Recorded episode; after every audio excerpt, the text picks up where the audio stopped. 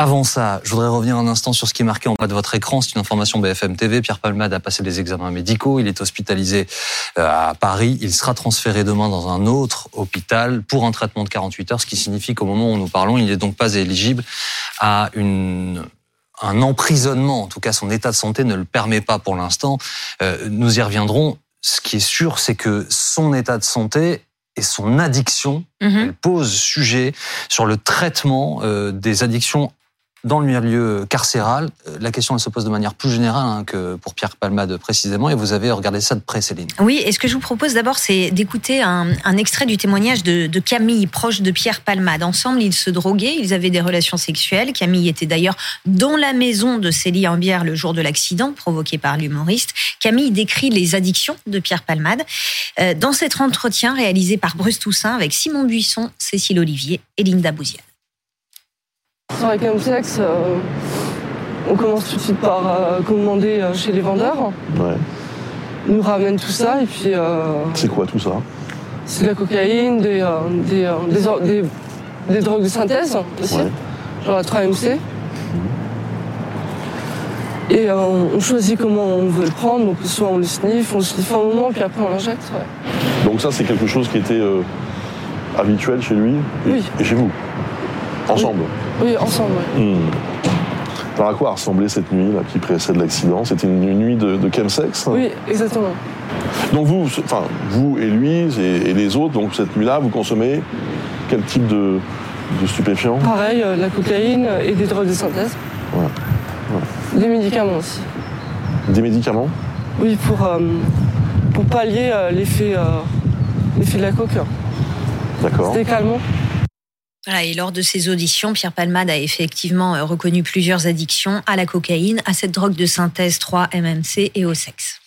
Y a-t-il dans les prisons françaises, Céline, des services qui sont à même de prendre en charge ces détenus qui sont euh, victimes d'addiction? Alors d'abord, voici ce que l'on peut lire sur le site internet du ministère de la Santé. Les personnes placées sous main de justice, dont les personnes détenues, doivent avoir accès à une qualité et une continuité de soins identiques à celle de la population. Depuis 1994 et la réforme du système de soins en milieu pénitentiaire, la prise en charge médicale des détenus est assurée quasi exclusivement par le service public hospitalier. Alors y a-t-il dans les prisons des services qui peuvent prendre en charge des détenus addicts? J'ai posé la question à Laure Westphal. Elle est psychologue, clinicienne et chercheuse dans le domaine de la prise en charge carcérale.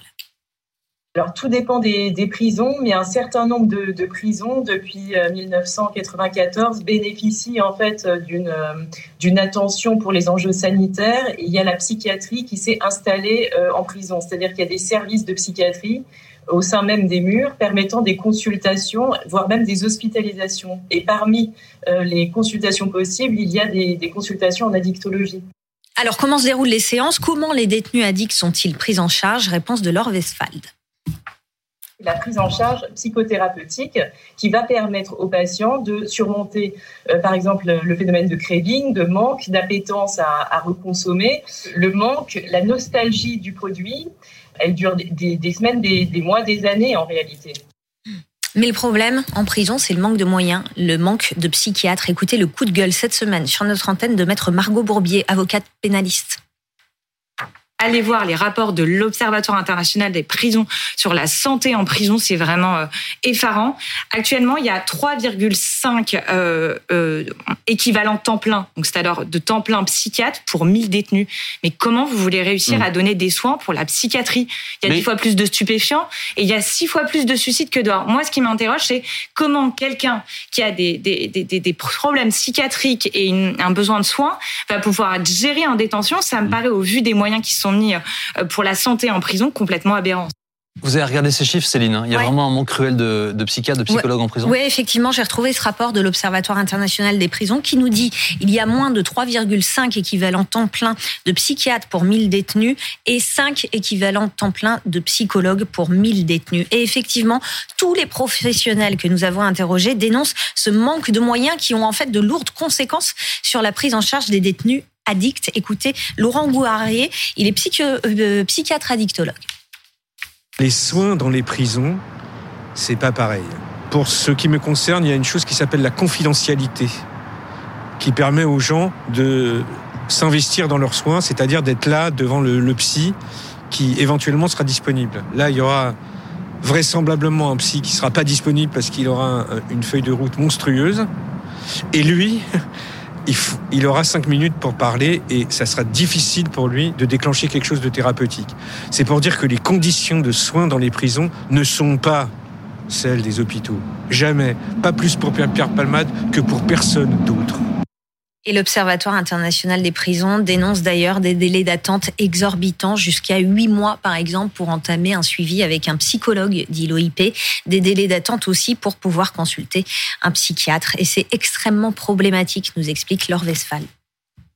Les listes d'attente sont énormes et ils ne peuvent pas absorber toutes les demandes qui est très problématique parce que euh, un patient qui souhaite se sevrer ne souhaite pas se sevrer euh, tout le temps. C'est une demande oscillatoire. Donc c'est très problématique de ne pas pouvoir prendre en compte une demande euh, lorsqu'elle se formule. Après, un, autre problème, c'est de ne pas pouvoir donner autant de rendez-vous qu'on le voudrait ou que la situation le nécessiterait.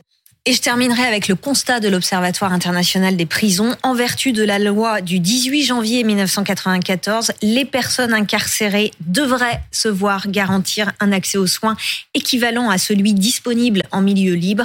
C'est loin d'être le cas.